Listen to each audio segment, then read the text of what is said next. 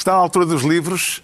Eu trago esta semana um livrinho estranho e surpreendente, quase insignificante no melhor sentido da palavra, um adjetivo que o autor com certeza não se recusaria a aplicar a muito do que escreveu. Ele próprio o diz no último texto deste livro, desejo ser ignorado. Apesar desse desejo, Robert Walser escritor suíço de língua alemã, não caiu no esquecimento, tornou-se até uma espécie de autor de culto.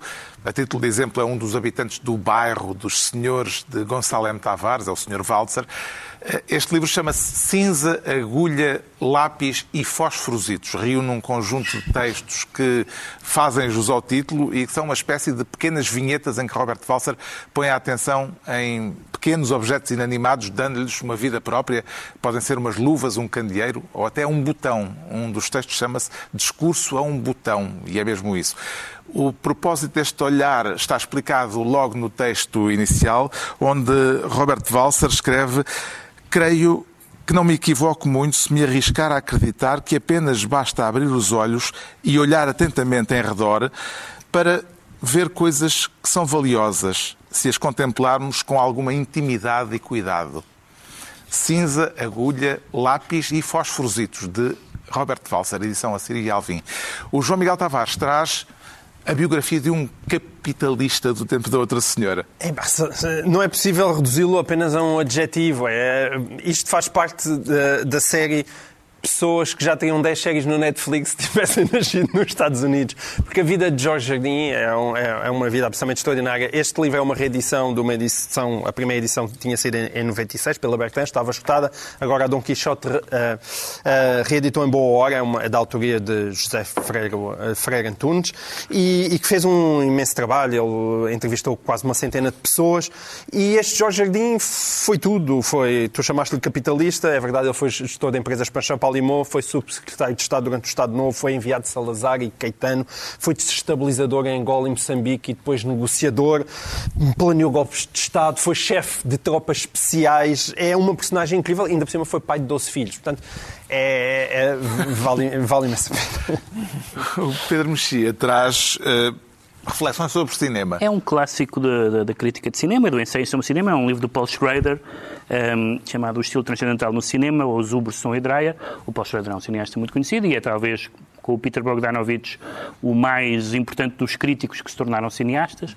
Um, é, este... é, o argumentista de Taxi Driver. É o argumentista de Taxi Driver. Uh, e o, e o, o, o uh, Schroeder foi educado, teve uma educação calvinista muito estrita e decidiu, e depois apaixonou-se pelo cinema, que, não, que não, permite, não lhe permitiram ver cinema até à adolescência.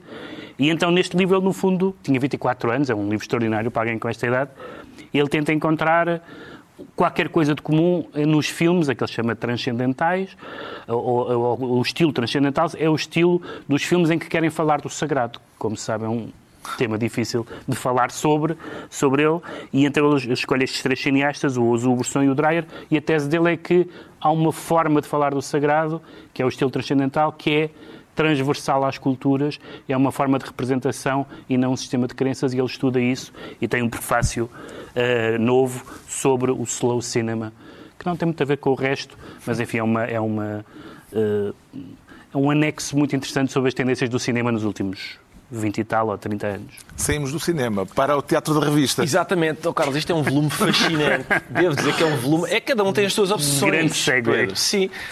É um volume fascinante que se chama Teatro de Revista em Portugal, Revistas Perdidas e Outras, 1851-1868. É um estudo, reparem, é bastante volumoso, até porque tem, uh, digamos, uh, aqui uh, várias, várias revistas transcritas antigas que se julgavam perdidas e outras nem tanto. Revistas espetáculos de teatro de revista. Teatro de revista à portuguesa, teatro de revista do ano seria o seu nome completo, porque é disso que se trata, é de percorrer as notícias do ano e, e comentá-las.